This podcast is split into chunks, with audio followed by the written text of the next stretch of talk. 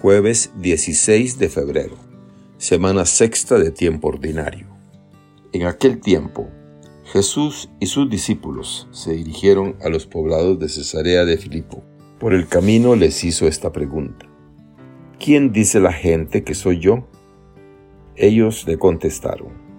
Algunos dicen que eres Juan el Bautista, otros que Elías y otros que alguno de los profetas. Entonces él les preguntó, ¿y ustedes quién dicen que soy yo? Pedro les respondió, tú eres el Mesías. Y él les ordenó que no se lo dijeran a nadie. Luego se puso a explicarles que era necesario que el Hijo del Hombre padeciera mucho, que fuera rechazado por los ancianos, los sumos sacerdotes y los escribas, que fuera entregado a la muerte y resucitara al tercer día todo esto lo dijo con entera claridad.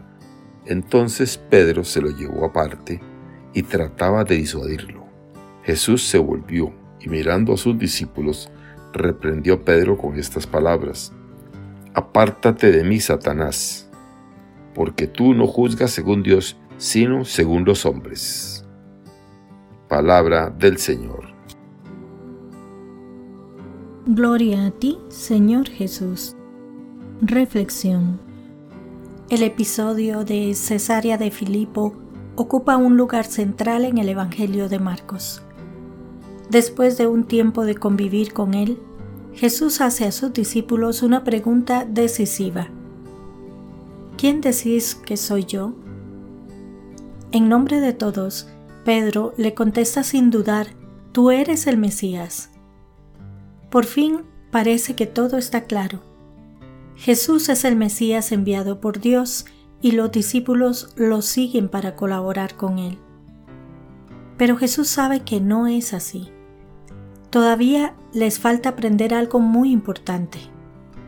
Es fácil confesar a Jesús con palabras, pero todavía no saben lo que significa seguirlo de cerca compartiendo su proyecto y su destino.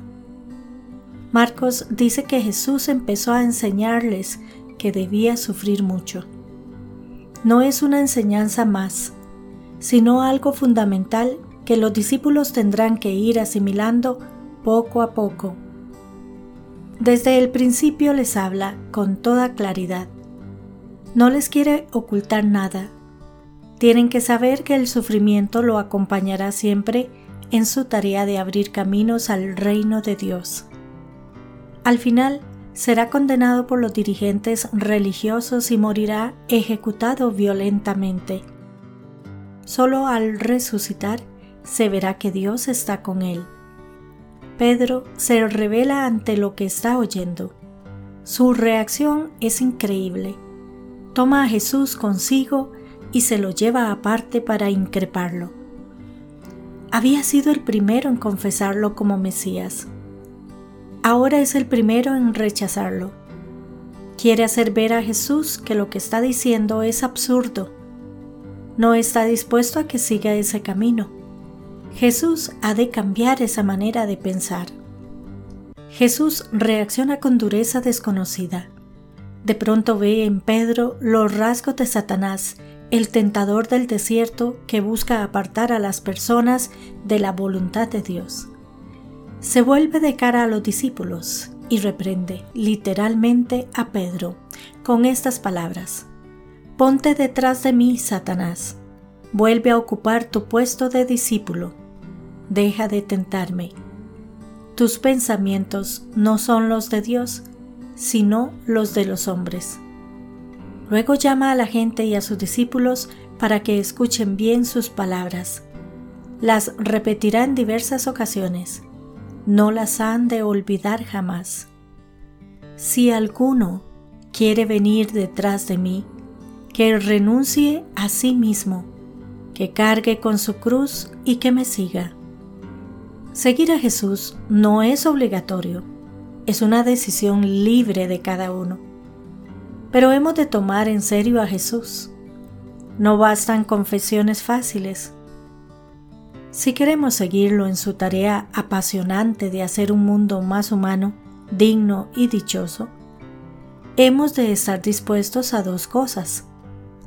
Primero, renunciar a proyectos o planes que se oponen al reino de Dios.